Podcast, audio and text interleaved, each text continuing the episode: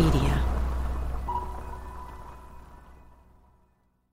Yo vengo de un colegio de mujeres, tenía miles de amigas que estaban pasando lo mismo que yo para ayudarlas a conseguir una persona de confianza para sus casas. Y me pareció fácil, sencillo y bonito. Como todo cuando uno se lo imagina al principio. Eso que Claudia Esparza imaginaba como algo sencillo y bonito era una agencia de empleos para el hogar. Tanto ella como sus amigas necesitaban gente de confianza para tareas como limpieza o cuidado de niños. Y así nació Nanas y Amas. Al principio cuando empezamos lo que hicimos fue mirar cómo funcionaba el resto del mercado y tomar más o menos el modelo similar en la parte del modelo de negocio y sí, una parte del sueldo era el 80% lo pagaba el cliente y el 20% lo pagaba la trabajadora descontado de su primer sueldo. Entonces esa era la forma como empezamos nosotras. Pero con el tiempo, Claudia se dio cuenta de que esa forma de trabajo, si bien era la normal en el mercado, no era la más justa porque a medida que la agencia comenzó a crecer, Claudia empezó a entrevistar a más mujeres en búsqueda de empleo. Y me contaban sus historias y fue la primera vez en mi vida que escuché tantas historias en simultáneo tan fuertes de mujeres que habían pasado de todo para salir adelante y no habían podido y empecé a sentir que teníamos que hacer un poco más por ellas porque era lo que correspondía y porque podía hacerlo. Claudia decidió cambiar el modelo de negocio de nanas y amas para apoyar más a las mujeres que buscaban trabajo. Y esta nueva dirección la iba a llevar a apoyar cambios en las leyes de Perú sobre trabajo doméstico. Soy Luis Fonan y esto es Emprendedores. Historias de fundadores de empresas que están cambiando el mundo. Una producción original de Adonde Media. En este episodio la experiencia de Claudia Esparza con Nanas y Amas, el lado humano de un emprendimiento. Estaba con mis hijos un día, una mañana, y había contratado a una persona para que me ayude a cuidarlos, una nana, en un sitio donde me habían hablado muy bien de ella, me habían hablado de sus referencias, de su experiencia, era una persona bien formada, eh, con educación en, en medicina, estaba estudiando. Y cuando estaba conmigo en la casa, me di cuenta de que era una persona que estaba mal de la cabeza, que era una mujer desequilibrada. Eh, no sé exactamente qué tenía, pero se quiso llevar a mi hija ese mismo día. Entonces, bueno, yo en ese momento le seguí la corriente y la acompañé hasta que se fue. Al día siguiente le inventé que había regresado la persona que trabajaba conmigo anteriormente y bueno, le, pagué por el día que había trabajado y se fue. Pero me quedó esa sensación de qué, qué cosa se puede hacer mejor allí, ¿no? Esa pregunta llevó a Claudia a darse cuenta de que en su país, Perú, hacía falta mayor seguridad al momento de contratar a una persona para trabajar en su casa, su lugar más íntimo. Era el año 2009 y Claudia trabajaba como desarrolladora de software en una empresa. Pero luego de hablarlo con unas amigas, decidió renunciar a su trabajo y dedicarse a crear una agencia de empleos para el hogar. Diseñó un software para la gestión del negocio y así nació Nanas y Amas. Inicialmente era como que el software iba a manejar todo y cada uno iba a estar desde su casa monitoreando todo. Y bueno, invité a gente para participar. Se animaron cinco amigas mías que iban a ser mis socias, eran las que iban a ser las gerentes de, las otras oficinas desde sus casas. Y empezamos a conversar sobre cómo iba a ser, hicimos listas de prospectos de clientes, eh, desarrollamos la web y todo con bastante de verdad cariño, bastante ilusión. Y lo lanzamos y tuvimos un éxito muy grande, tuvo bastante acogida, pero no miramos el otro lado en ese momento y no nos dimos cuenta que no iba a ser tan fácil como pensábamos reclutar a las trabajadoras del hogar. Entonces teníamos cientos de pedidos por un lado y no teníamos a nadie que ayudar por el otro. En los primeros dos meses fue que pasó esto. Y en ese momento eh, fue el momento en el que mis amigas dieron un paso al costado porque les pareció que no iba a funcionar mucho, no les, no les agradó mucho la dinámica del inicio y me quedé a cargo de Nanas y Amas y a, ver qué hacíamos con eso que teníamos allí. Así empezamos.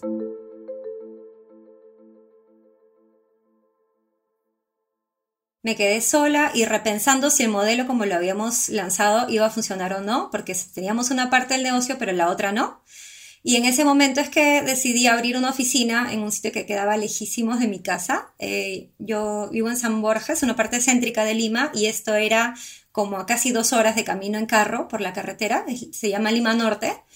Fue un poco de casualidad también del destino porque fui acompañando a la nana que trabajaba conmigo en ese momento a buscar a una amiga suya que me iba a ayudar a, a conseguir personas que querían trabajar había una cantidad importante de mujeres buscando trabajo como trabajadoras del hogar en esa zona y habían otras agencias de empleo más pequeñas alrededor también, eh, pero que no daban las mismas condiciones que nosotras. Entonces decidimos aprovechar la oportunidad y abrir una oficina pequeñita donde entraba solamente un escritorio y una silla de 6 metros cuadrados.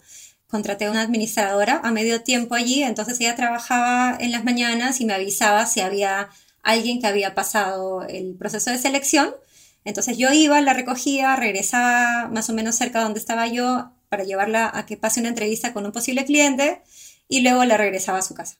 Yo hacía estos viajes de ida y vuelta eh, a diario, trayendo y llevando jovencitas en su mayoría que estaban buscando oportunidades de trabajo y me contaban sus historias y fue la primera vez en mi vida que escuché tantas historias en simultáneo tan fuertes de mujeres que habían pasado de todo para salir adelante y no habían podido y empecé a sentir que teníamos que hacer un poco más por ellas porque era lo que correspondía y porque podía hacerlo. Al principio cuando empezamos lo que hicimos fue mirar cómo funcionaba el resto del mercado y tomar más o menos el modelo similar en la parte del modelo de negocio y sí, una parte del sueldo era el 80% lo pagaba el cliente y el 20% lo pagaba la trabajadora descontado de su primer sueldo. Entonces esa era la forma como empezamos nosotras.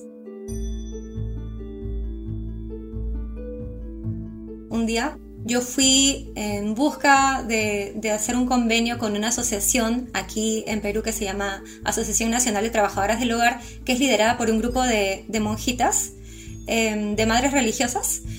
Fui a ofrecerles la oportunidad de, ser un nexo entre la gente que ellas ayudan y las oportunidades de trabajo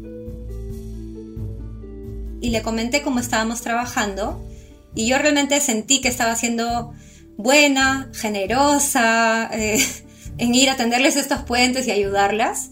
Y la madre superior, que nunca me voy a olvidar cómo se llama, Rosalina, eh, se me quedó mirando y me dijo, no, no, no me interesa. Y me sorprendió, de verdad, porque yo pensé que más bien me iba a agradecer, ¿no? Y me dijo, no, porque les estás descontando y porque les descuentas parte de su sueldo, no es justo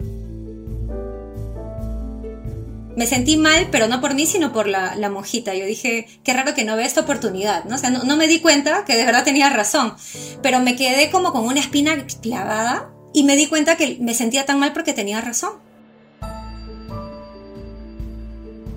Entonces decidí que ya no les íbamos a cobrar a las trabajadoras del hogar porque era lo justo, la persona que tenía más y que en realidad valoraba nuestro servicio podía fácilmente pagar la diferencia y no iba a ser para él eh, algo que le, ajustara mucho el presupuesto. Sin embargo, para la trabajadora del hogar eso iba a ser una gran ayuda y era algo que, era lo que correspondía. Entonces, em, al mes siguiente decidimos lanzar esa nueva propuesta, con un poco de miedo, ¿no? Porque no sabíamos qué iba a pasar, recién estábamos empezando a despegar. Normalmente en nuestros emprendimientos estamos atentos a los cambios del mercado o a las idas y vueltas del negocio pero no siempre prestamos atención a que con nuestro emprendimiento podríamos estar ayudando a muchas personas y generar un cambio en sus vidas. Claudia se dio cuenta de esto y reaccionó. A continuación, vamos a conocer cómo este cambio de enfoque se reflejó en su negocio hasta llegar a apoyar cambios en las leyes de Perú sobre trabajo doméstico.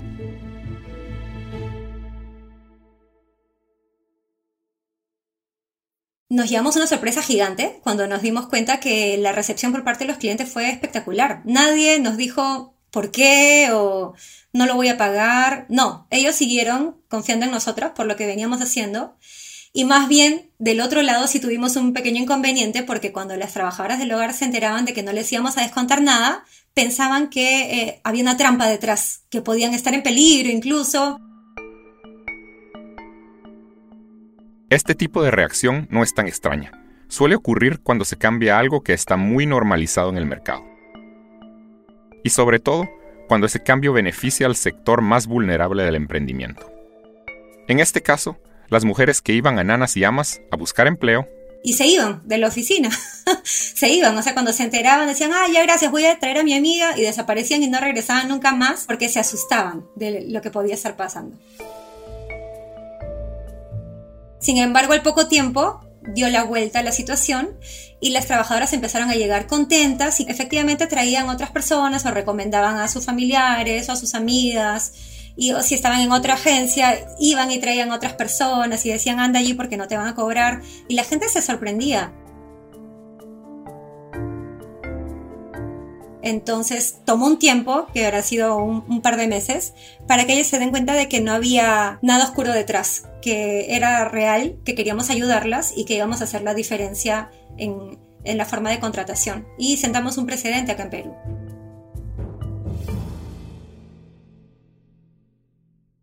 Al final lo que nosotros estamos tratando de hacer siempre, y me refiero a, mi equipo y a mí, es usar el trabajo del hogar como una herramienta que permita decidir, que le permite a la mujer decidir qué quiere hacer con su destino, a la mujer trabajadora del hogar. Si ella quiere ser trabajadora del hogar para siempre, y es porque así lo ha decidido, está perfecto y le ayudaremos a conseguir la mejor opción de trabajo posible para ella.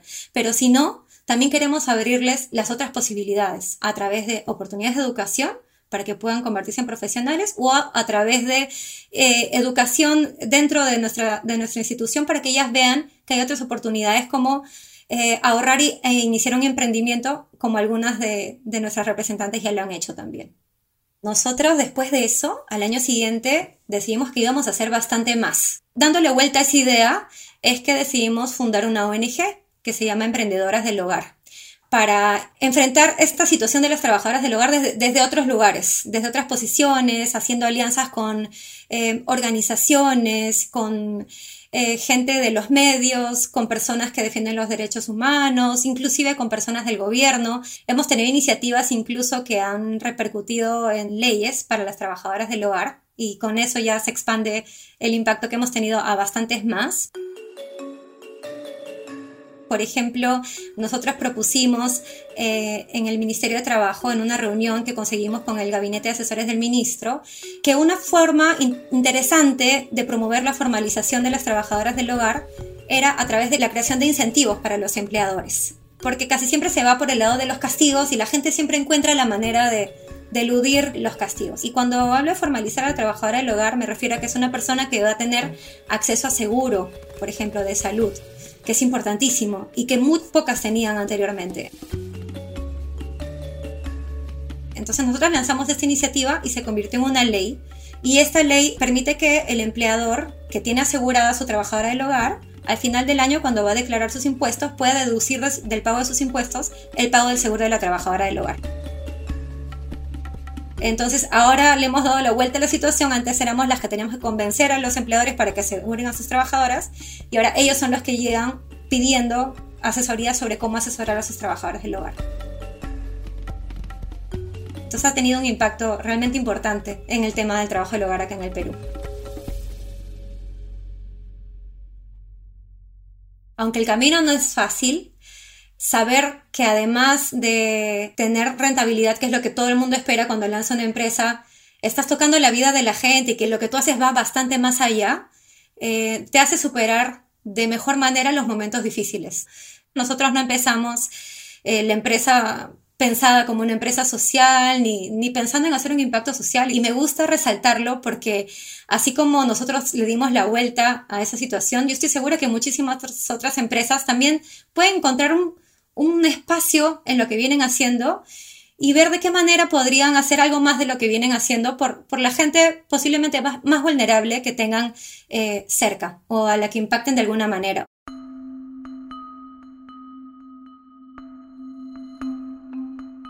Esa vuelta hacia una empresa focalizada en su impacto social le permitió a nanas y amas ayudar a conseguir empleo a más de 3.000 mujeres y a través de su ONG ha dado capacitaciones gratuitas a más de 8.500.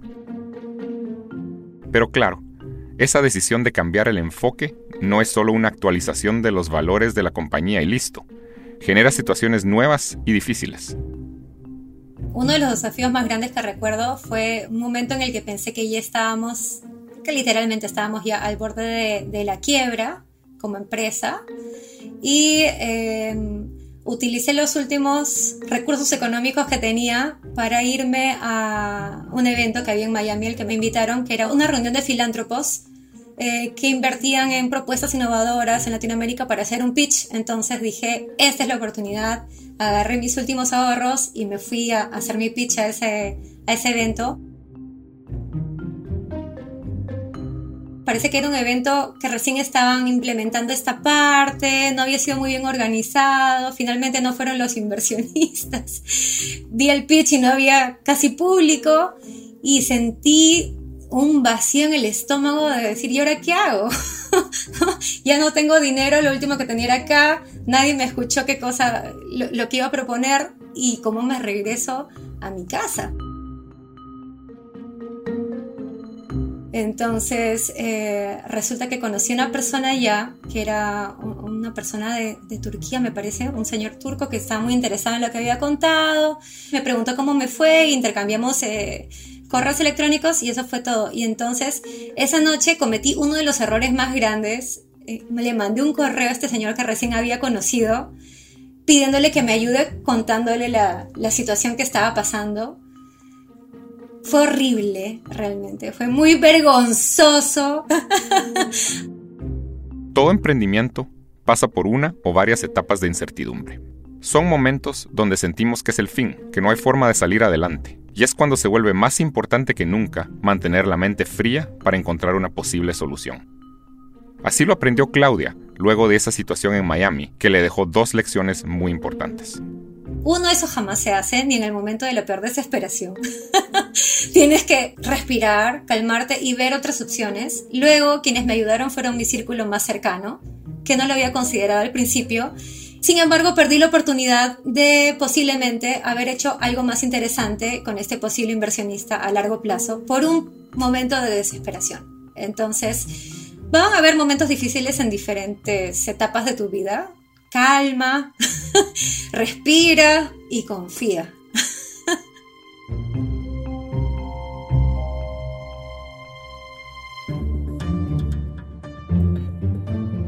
Esto fue Emprendedores, historias de fundadores de empresas que están cambiando el mundo. Una producción original de Adonde Media. Puedes encontrar material adicional sobre Claudia Esparza, Nanas y Amas y una lista de los términos importantes que se mencionaron en este episodio ingresando a adondemedia.com barra emprendedores. Este episodio fue producido por Laura Ubate. El guion y la mezcla de sonido fueron realizados por Mariano Pagela. Catalina May realizó el asesoramiento editorial. La masterización fue de Juan Pablo Culazo. Martina Castro es la productora ejecutiva. Puedes encontrar todos los episodios de Emprendedores en adondemedia.com barra emprendedores o en tu aplicación de podcast favorita. Yo soy Luis Fonan. Gracias por escuchar.